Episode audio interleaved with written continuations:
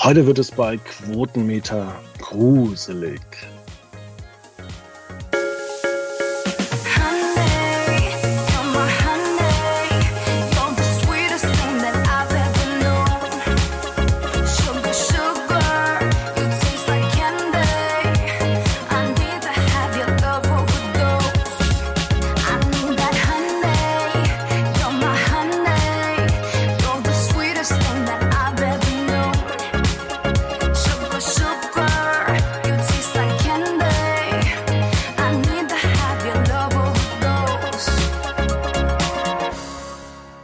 Damit recht herzlich willkommen. Es ist die Woche des 16. bis 22. August und es ist so ein Urlaubsflair hier, denn es ist wirklich niemand da außer ich äh, von unseren ständigen Redakteuren. Deswegen gibt es jetzt hier 90 Minuten Selbstgespräche mit mir. Nein, so schlimm ist es nicht, denn der Christian Lukas ist auch da. Hallo. Hallihallo. Ja, du hast ja schon Urlaub gemacht. Wo warst du denn dieses Jahr? Ostsee. Ja, an der ganzen Ostsee ja, oder? Also ich war in Ostholstein und habe dort ein wenig die Einsamkeit der Klippen genossen, bin auf soziale Distanz gegangen und habe einfach so ein bisschen das gute Wetter, das dort oben gerade herrschte, genossen. Ah ja, das hört sich doch äh, richtig gut an. Ja, ich würde auch gerne ein bisschen mehr Spektakel bieten, aber ist leider nicht. Wieso? Es hört sich gut an.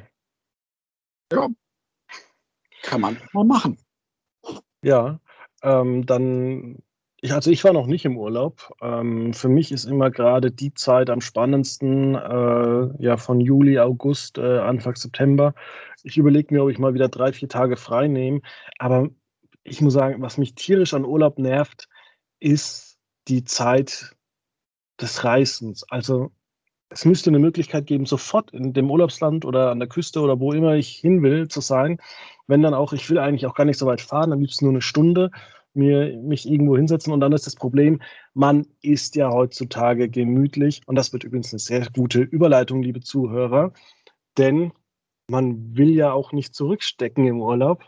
Und für mich gibt es nach einer anstrengenden Woche nichts Schöneres, als die Füße hoch, eine Pizza bestellen und dann ein bisschen Reality-Fernsehen zu gucken oder wie ich es jetzt für unsere Sendung gemacht habe, Black Summer.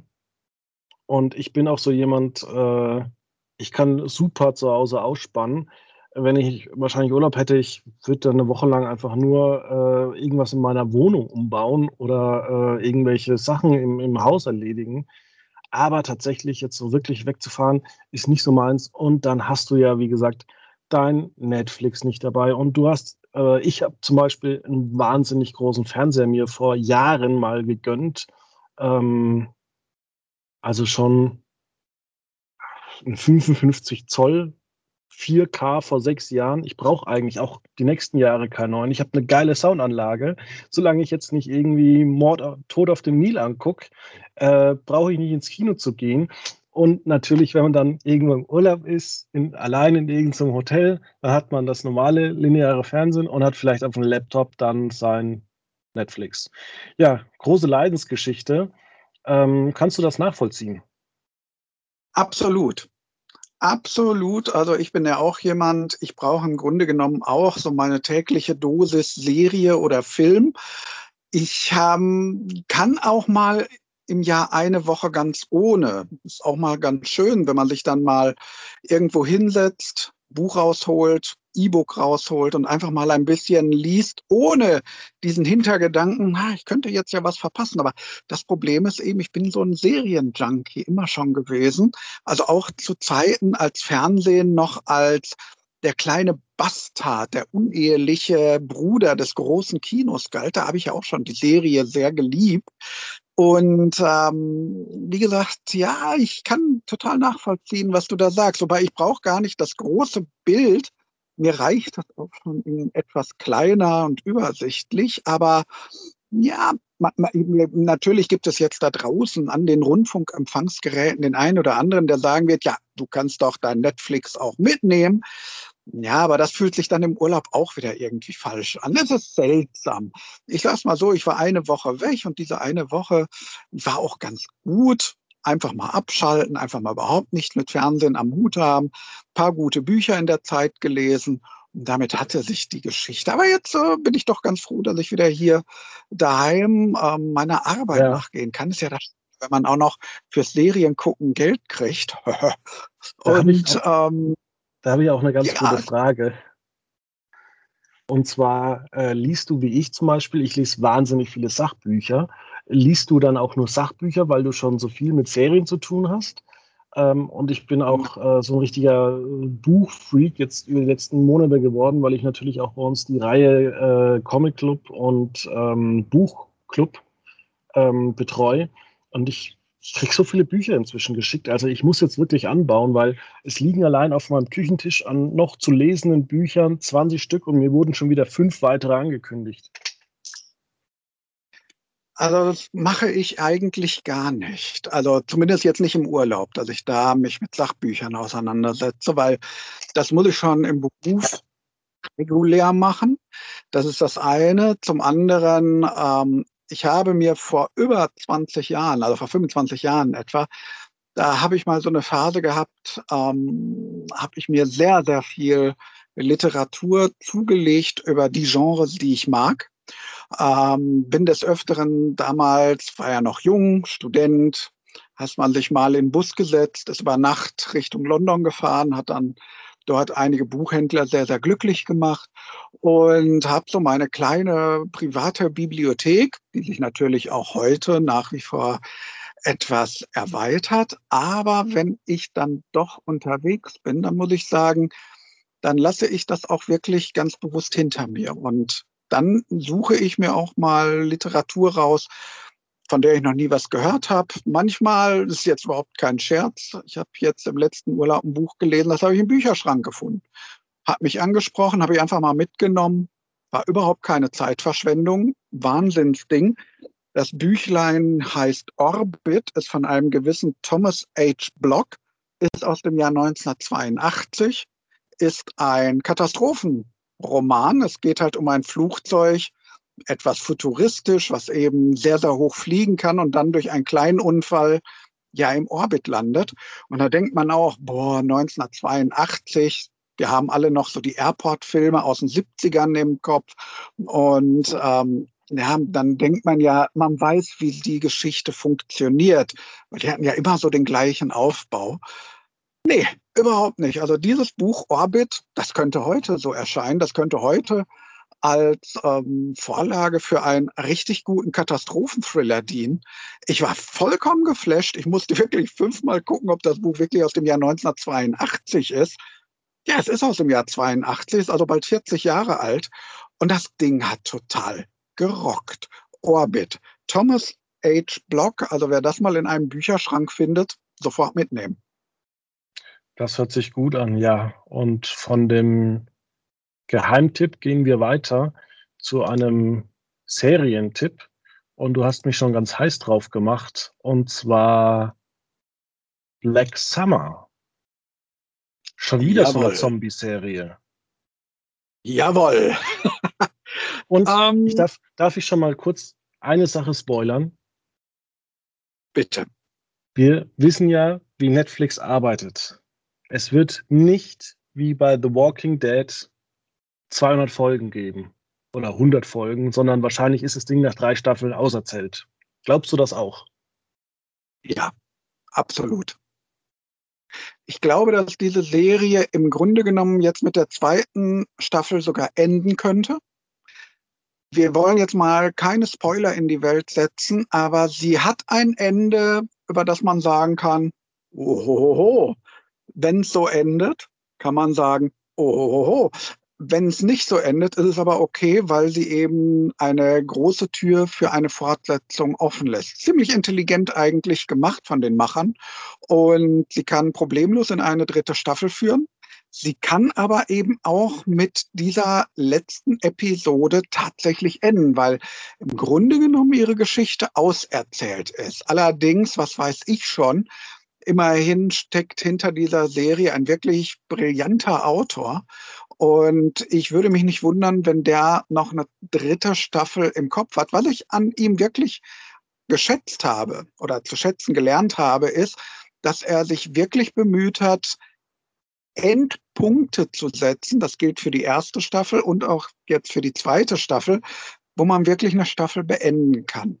Auch die erste Staffel hätte theoretisch mit dem Ende enden können. Es war ein bisschen unbefriedigender als die zweite Staffel, aber es wäre vollkommen in Ordnung gewesen.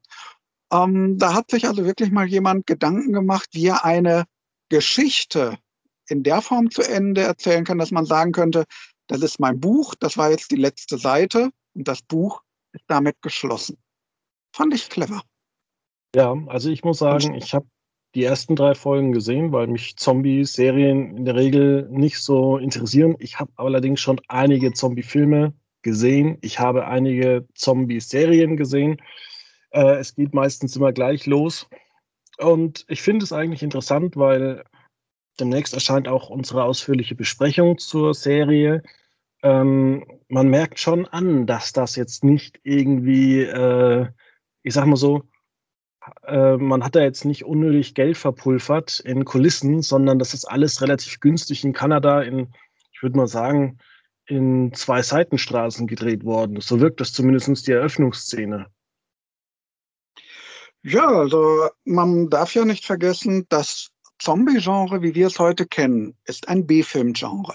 Also so Night of the Living Dead von Romero war ein billiger Film. Er hatte tatsächlich wenig Geld zur Verfügung und musste auf sehr engen Raum seine Geschichte erzählen. Und er hat sehr viel Wert darauf gelegt, dass die Figuren stimmten.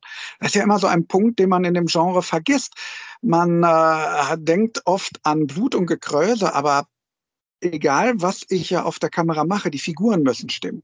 Und The Night of the Living Dead war ja 1968 ein unglaublich, oder war es 69, ich bitte diese Ungenauigkeit zu entschuldigen, ja ein bitterböser Kommentar auf die amerikanische Gesellschaft ihrer Zeit. Das war alles ziemlich gut durchdacht, das war sehr clever alles umgesetzt und das eben für sehr, sehr kleines Geld. Das heißt, die Anfänge dieses Genres, die liegen ja tatsächlich im Billigfilm im Sinne von, wir müssen mit dem, was wir haben, irgendwie arbeiten. Romero hat das ganz verzüglich gemacht. Er hatte dann ja später bei Zombie, bei Dawn of the Dead ein etwas größeres Budget. Da wird dann ja immer gesagt, ah, das ist auch alles so billig gewesen. Dadurch, dass er ja Geld aus Italien dann bekam, konnte er dann ja in Ruhe seinen Film zu Ende drehen. Aber auch er musste mit Limitierungen arbeiten, die er ganz bewusst eingesetzt hat. Er konnte ja beispielsweise sehr, sehr viele Szenen nur nachts drehen, weil viele spielt ja in einem Kaufhaus beziehungsweise in einer Mall. Ja, und da, da ähm, tagsüber Menschen einkaufen gehen, konnte er dann nur nachts arbeiten.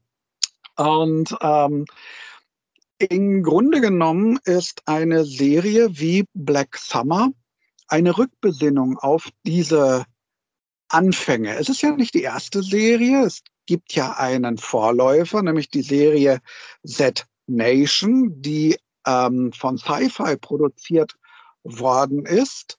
Und Black Summer ist angeblich ja ein Spin-off. Es steht sogar im Nachspann, based on the series um, Z Nation.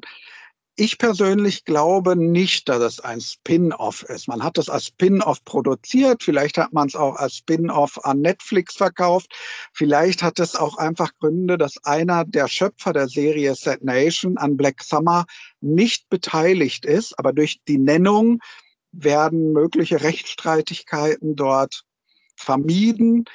Ähm, tatsächlich ist Black Summer eine so für sich alleinstehende Serie, dass man Set Nation überhaupt nicht gesehen haben muss, um Black Summer folgen zu können. Es würde theoretisch, wenn es tatsächlich gleich im Universum spielt, vor den Geschehnissen von Set Nation angesiedelt sein. Es tauchen keine Figuren aus Set Nation aus. Es sind keine Crossover geplant. Also ich glaube da eher an so einen Marketing-Stunt oder halt so eine Rechtsgeschichte, mit der man sich auf die sichere Seite gebracht hat. Und es macht natürlich ganz gut, wenn man damit werben kann. Set Nation hatte fünf Staffeln, die war recht erfolgreich. Und wenn man damit halt ein bisschen so Werbetrommel anrühren kann, ist das ja auch nicht falsch. Ja, also ich warte jetzt im Herbst darauf, äh, auf CSI Vegas und da streiten sich ja auch inzwischen die Gelehrten darum, ist das jetzt ein Spin-off oder ist das jetzt eine Fortsetzung?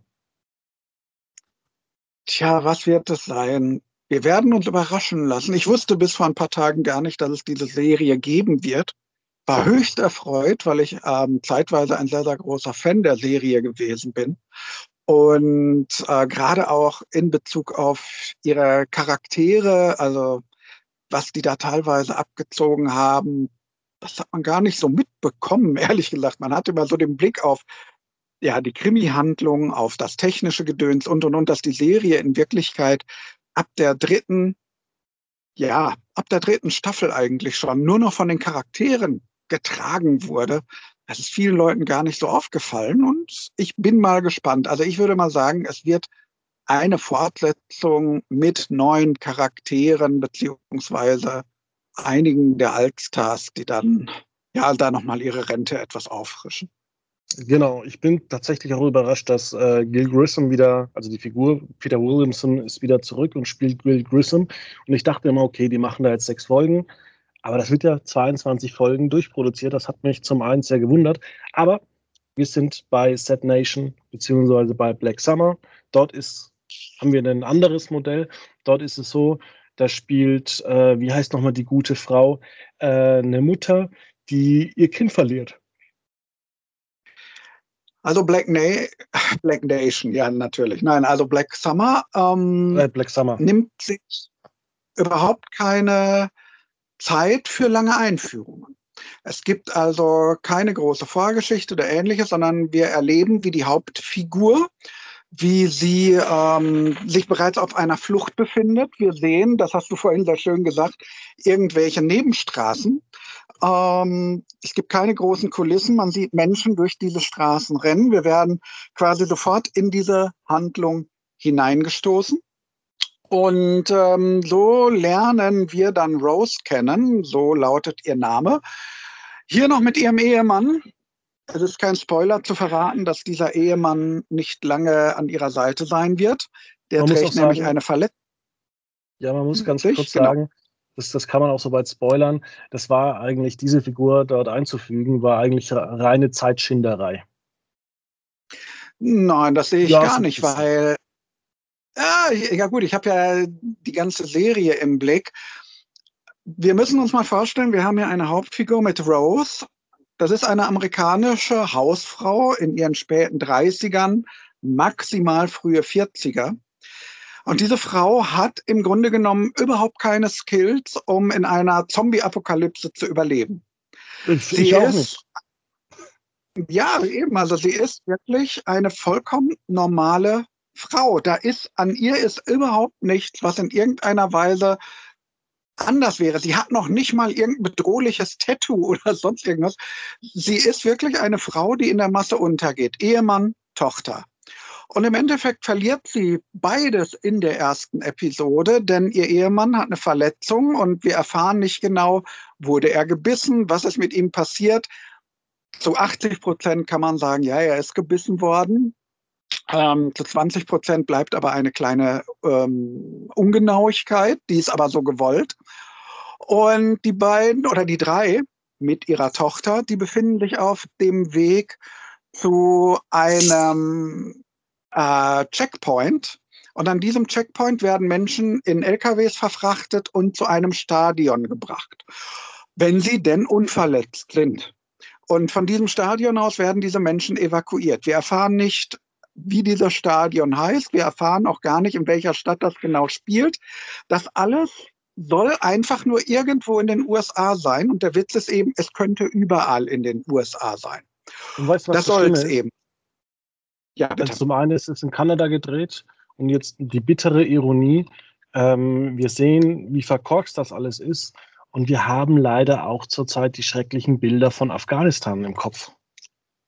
Ja, also das, ähm, die, wir sehen zum Beispiel in dieser ersten Staffel, die ist ja schon aus dem Jahr 2019, wie verzweifelt etwa die Soldaten auch reagieren. Also wir haben jetzt hier keine ähm, typische Hollywood-Kulisse, in der jetzt Soldaten, sagen wir mal, rumballern oder die großen Helden oder ähnliches sind, sondern das sind auch nur Typen oder auch Frauen in Uniform, die da jetzt an einem Checkpoint stehen und auch nicht so richtig wissen, was sie eigentlich machen sollen, weil eben auch schon klar ist, dass die Befehlsketten offenbar auch nicht mehr so wirklich funktionieren. Und es gibt keine Helden. Es gibt aber auch keine Bösewichter, sondern im Grunde genommen bleiben diese Soldatinnen und Soldaten im System auf der Strecke. Ja, und eben wir erleben das, und das ist etwas, was mich sehr schnell in die Serie hineingeführt hat. Wir erleben eben diese Soldaten und Soldatinnen, die, die auch nicht so recht wissen, was jetzt eigentlich ist. Sie haben einen Befehl, diesen Checkpoint sollen sie bewachen. Sie sollen Menschen, die gesund sind, auf diese LKWs verladen. Ja, und dann taucht Rose Ehemann auf, der definitiv nicht mehr gesund ist. Und es braucht im Endeffekt nur diese eine Figur, um das ganze System zum Zusammenbruch zu bringen. Eine Figur reicht vollkommen aus. Und man muss jetzt dazu sagen, der Ehemann verwandelt sich jetzt nicht gleich in einen Zombie oder ähnliches, sondern er ist ja nur verletzt. Aber das reicht. Und dann geht eben das Chaos los. Ihre Tochter landet noch auf einem äh, der LKWs. Rose bleibt zurück und das ganze System wird aufgelöst im Grunde genommen. Und wir erleben jetzt ja das, was als nächstes passiert, ausschließlich aus der Perspektive quasi von Rose. Wir, die Serie arbeitet ab diesem Moment durchaus mit einigen bekannten Versatzstücken, beispielsweise, dass sich eine Gruppe von Figuren findet, die sich um Rose in gewisser Weise positioniert. Eine Gruppe, die interessanterweise keinen richtigen Anführer hat. Aber es funktioniert interessanterweise. Also es muss nicht immer den großen Anführer sagen, äh, den großen Anführer geben, der sagt, wir gehen nach links, sondern so etwas kann auch innerhalb einer Gruppe durchaus funktionieren, wenn die Gruppe durchaus funktioniert. Auch ein ganz witziger Punkt man hat ja oft in anderen Serien im Gefühl, dass Gruppen auch in sich immer irgendwie dysfunktional sind, weswegen es am Schluss immer einen starken Mann oder ähnliches braucht. Da sagt diese Serie, nö, das muss gar nicht sein, eigentlich. Dass sie da später ein bisschen bricht, okay, das ist eine andere Geschichte. Da spoilere ich jetzt zu viel, da meine ich, da sage ich jetzt nichts weiter. Aber ja, eben, aber das kann man sich ja. Ja, aber wir erleben wirklich auch eine Gruppe, die einfach sich zusammenfindet und wo die Menschen wissen, wir brauchen einander. Und ähm, es gibt zum Beispiel in dieser Gruppe eine Figur, die mich total mitgenommen hat. Das ist ähm, Saul, das ist ein ähm, Texaner, wahrscheinlich mit einer äh, Latino-Herkunft. Und dieser Mann wird eingeführt. Wir sehen, wie ein Auto gekapert wird. Und diese Frau, der das Auto gehört, die möchte jemanden mitnehmen. Das ist eigentlich eine gute Frau. Sie möchte jemanden retten. Und zum Dank wird sie quasi aus dem eigenen Auto geschmissen. Daraufhin taucht dieser Saul auf, packt sich wiederum den Mann, der das Auto klauen wollte, und schlägt ihn quasi tot. Und vor allem das Lustige das ist, an, an das, was ist so ein Merkmal dieser Serie. Du weißt, da geht richtig Action ab, aber es wird einfach nicht gezeigt. Und so kannst du das Budget einfach extrem gering halten. Du siehst nicht, wie er am Ende wirklich erschlagen wird oder auch zum Beispiel als die, na, die, die, die Hauptfigur, als die zum Beispiel in einem Haus ist ähm, und da ist eine Bestie oder ein Zombie oder weiß der Herrgott was und da ist eine ältere Dame im Schlafzimmer.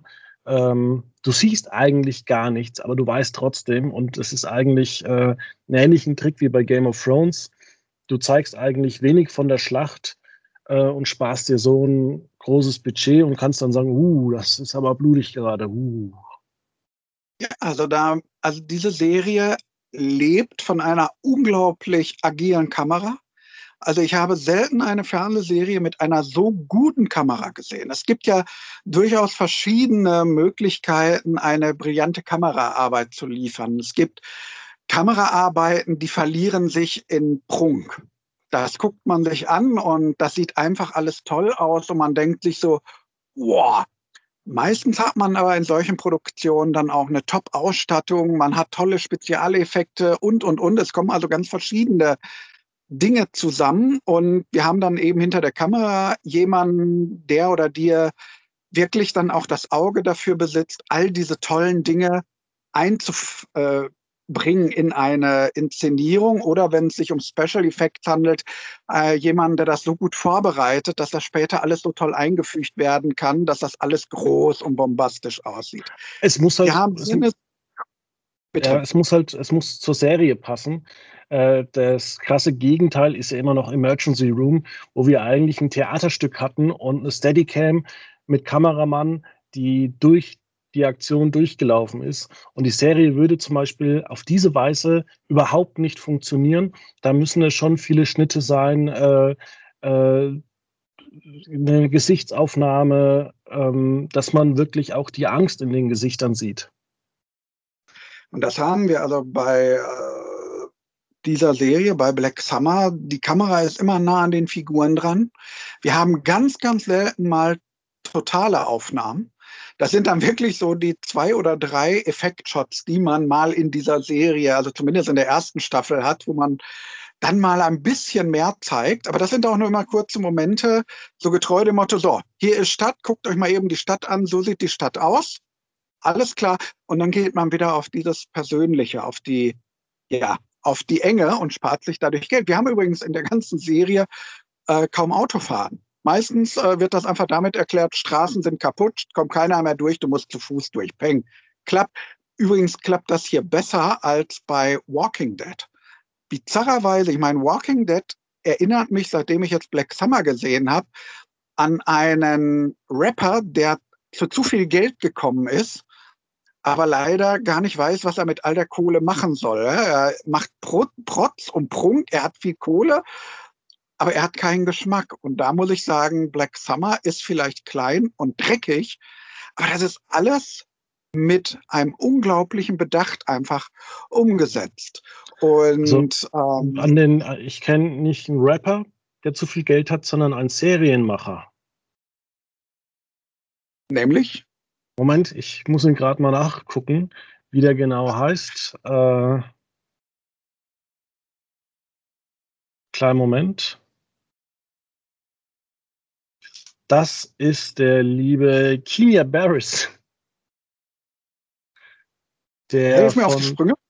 Kenya Barris, äh, der Produzent eigentlich von America's Next Top Model, ah. hat dann ähm, Moment, seine Serien gemacht. Mhm. Äh, Blackish, Grownish, Mixed, ähm, und ist dann eigentlich zu Netflix äh, gewechselt und macht eine Serie über sich selber. Und das Krasse ist, da werden einfach Gags aus Blackish recycelt. Auch nicht schlecht. Kann man machen. Du denkst, du denkst dir auch irgendwie, ja, keine Mühe gegeben. Das Allergleiche noch äh, von Blackish nochmal bei, bei Netflix. Und äh, ja, das ist für mich so der, der zu viel Geld hat und der das dann auch in der eigenen Serie auslebt. Ja, und ähm, wir haben ja bis jetzt eine Kleinigkeit zum Thema Black Summer unseren Hörerinnen und Hörern vorenthalten. Und das ist ja die Tatsache, dass hinter dieser Serie als Produktionsstudio The Asylum steht. The Asylum, ja, Sharknado, Two-Headed Shark Attack, die Könige des Mockbusters die schon äh, in Jubelstürme normalerweise ausbrechen, wenn mal einer ihrer Filme auf der Internet Movie Database eine Bewertung über 2,9 erhält. Die haben ja wirklich Massen an Filmen, die wirklich unter einer 3 stehen. Das ist unfassbar. Ich muss dazu sagen, ich mag eigentlich die Jungs von Asylum. Die sind mir eigentlich sehr sympathisch. Ähm, jemand, der sowas Irres wie Sharknado durchzieht, naja, der liebt eigentlich auch irgendwo das Kino, weil sowas macht man wirklich nur noch, ja, wenn man Bock hat, etwas Geiles zu machen.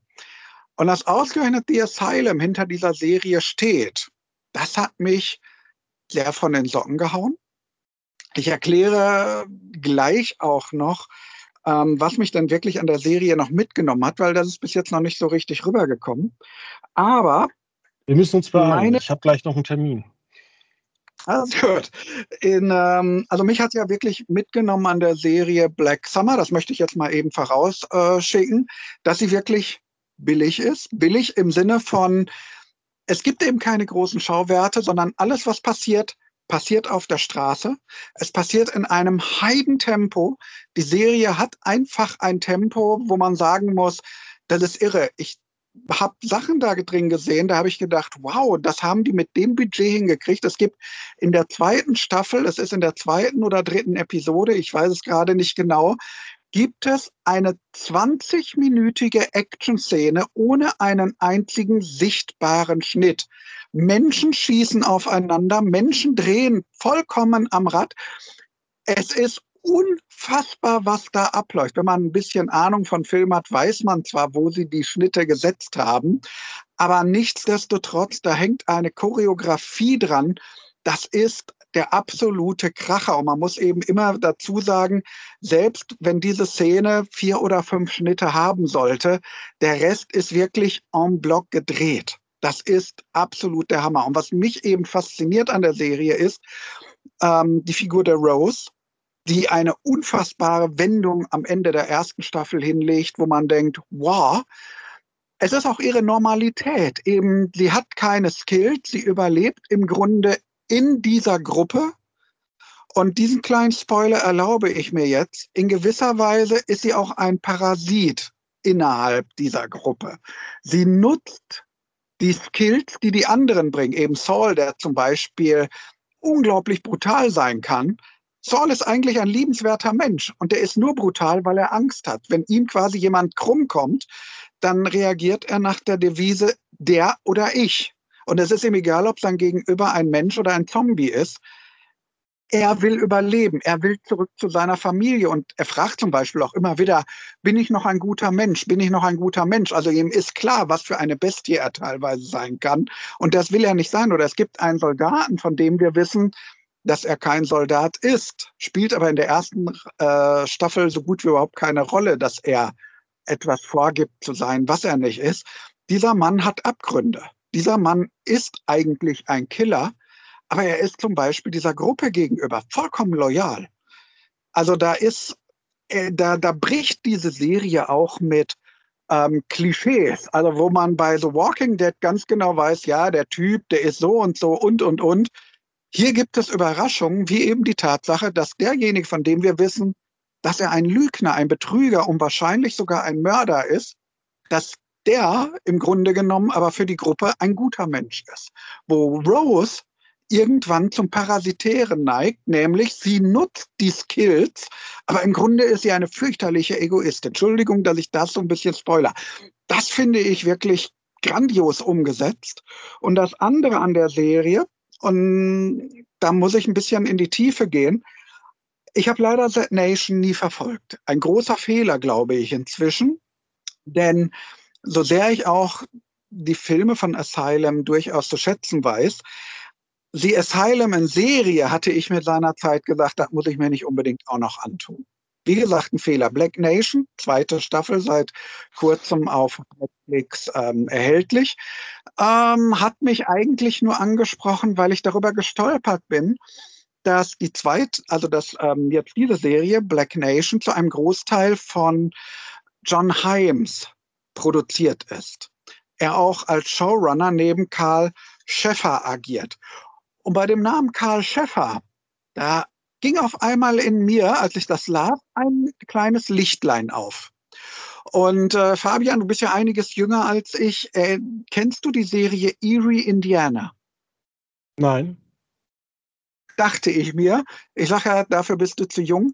Im Jahr 1991 gab es eine Serie, die war eigentlich für Kinder gedacht. In den USA, also Kinder ist gut für ein junges Publikum. Die hieß Erie, Indiana. Es ging um einen Jungen, der mit seiner Familie nach Erie in Indiana zieht und der halt glaubt, es ist die schlimmste Stadt der Welt, weil Erie ist unfassbar langweilig. Bis zu dem Moment, in dem er feststellt, dass in Erie offenbar ein Bigfoot lebt, bis zu dem Moment, in dem er Elvis trifft. Und er muss dann irgendwie feststellen, diese Stadt ist nicht nur seltsam, die Leute, die dort leben, scheint das überhaupt nicht zu interessieren, was in dieser Stadt geschieht. Und Erie war ein Flop, leider. Ähm, aber Erie hatte eine ganz schnell wachsende Fangemeinde und die hat in Wiederholungen unglaublich gute Quoten seiner Zeit dann erzielt.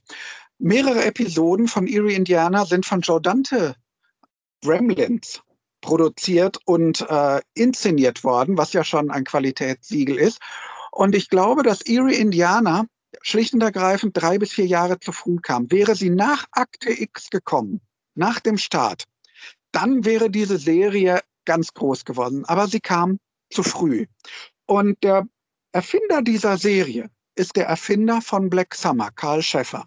Und dieser Mann, Karl Schäffer, hat eben in ganz jungen Jahren eine Fern diese Fernsehserie gemacht, die dann in den USA zum Kult sogar geworden ist, die aber eben ein Flop war.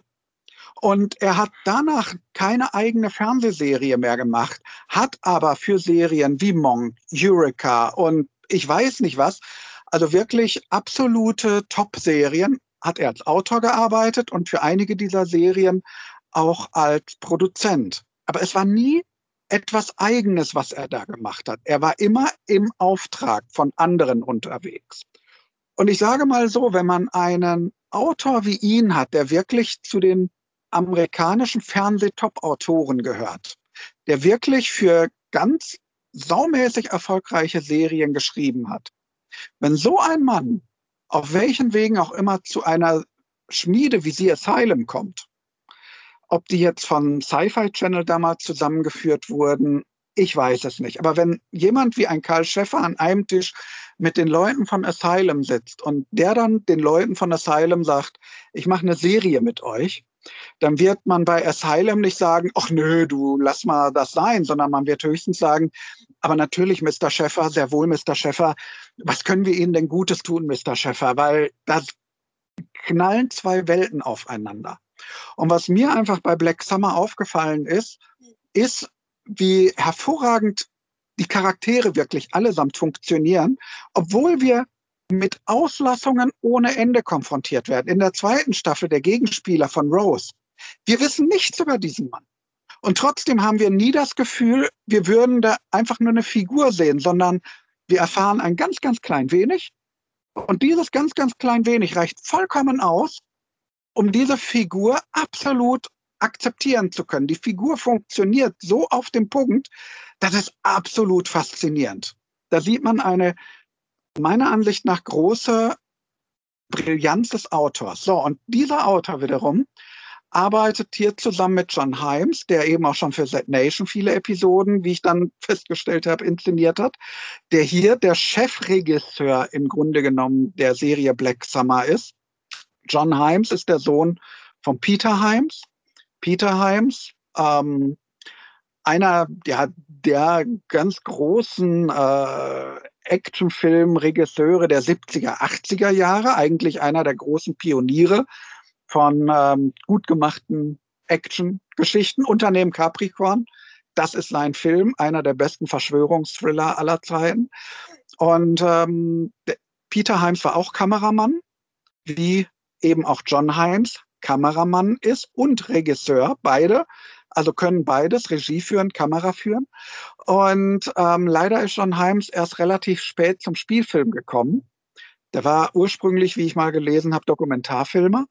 Und der hat im Jahr 2009 einen Universal Soldier Film gedreht. Und zwar ähm, seinerzeit mit ähm, Van Damme und Lundgren. Und man hat damals eigentlich gedacht, dass diese Filmreihe ist tot. Und er hat damals einen unglaublich genialen, billigen Actionfilm rübergebracht. Er hat leider es nicht geschafft, darauf nochmal eine größere Karriere aufzubauen irgendwo. Ich weiß nicht, was da nicht funktioniert hat. Auf jeden Fall, wenn man sich diesen Universal Soldier von 2009 einmal anschaut, das ist der absolute Kracher, was er mit einem relativ übersichtlichen Budget da auf die Beine seiner Zeit gestellt hat. Ja, und da haben sich einfach irgendwo Leute gefunden, die ja auch den richtigen Rahmen bieten. Eben eine Firma wie Asylum, die wahrscheinlich sich ja vor Glück einen zweiten Bauchnabel kringelt, dass sie diesen Auftrag von Netflix beziehungsweise vorher Sci-Fi sich eingesackt haben. Dadurch haben sie auch mal ein bisschen mehr Geld gehabt, konnten mal ein bisschen bessere Technik kaufen. Was man jetzt übrigens neueren Asylum-Filmen ansieht, die Effekte sind wirklich besser geworden. Ich behaupte mal ganz frech, das haben sie mit dem Geld gemacht, was sie von Sci-Fi und Netflix bekommen haben. Ja, und wir müssen leider jetzt zum Ende kommen. Ja, und ähm, also ich kann eigentlich eben nur empfehlen, sich mal auf Black Summer einzulassen. Ist eine billige Serie. Für mich wirkt seitdem ähm, The Walking Dead wie ein etwas fußkranker Tanz im Milchcafé, äh, in einer Milchbar. Und ähm, ich bin davon total begeistert und kann eigentlich allen nur empfehlen, die Kritik, wenn sie in Kürze auf Quotenmeter hochgeladen wird, sie zu lesen, weil da vielleicht noch ein bisschen so rauskommt, noch ein bisschen besser vielleicht rauskommt, warum ich diese Serie wirklich in dieser Form schätze und sie allen nur ans äh, Herz legen kann, die auf gut gemachte, dreckige, handgemachte Action stehen. Okay, das ist doch schön. Ähm, ja, dann vielen Dank, Christian, für deine Zeit. Ich gucke die anderen Folgen noch weiter. Ich werde auf jeden Fall die Action-Szene angucken. Und vielleicht unterhalten wir uns dann nächste Woche über Promi Big Brother. Also du nicht, vielleicht ich mit äh, Julian. Ich bin da mal gespannt. Äh, jetzt äh, ist aber erstmal die Zeit, sich ein paar neue Serien anzugucken. Äh, und ich wünsche euch vor allem ein schönes Wochenende. Dann macht es gut. Tschüss.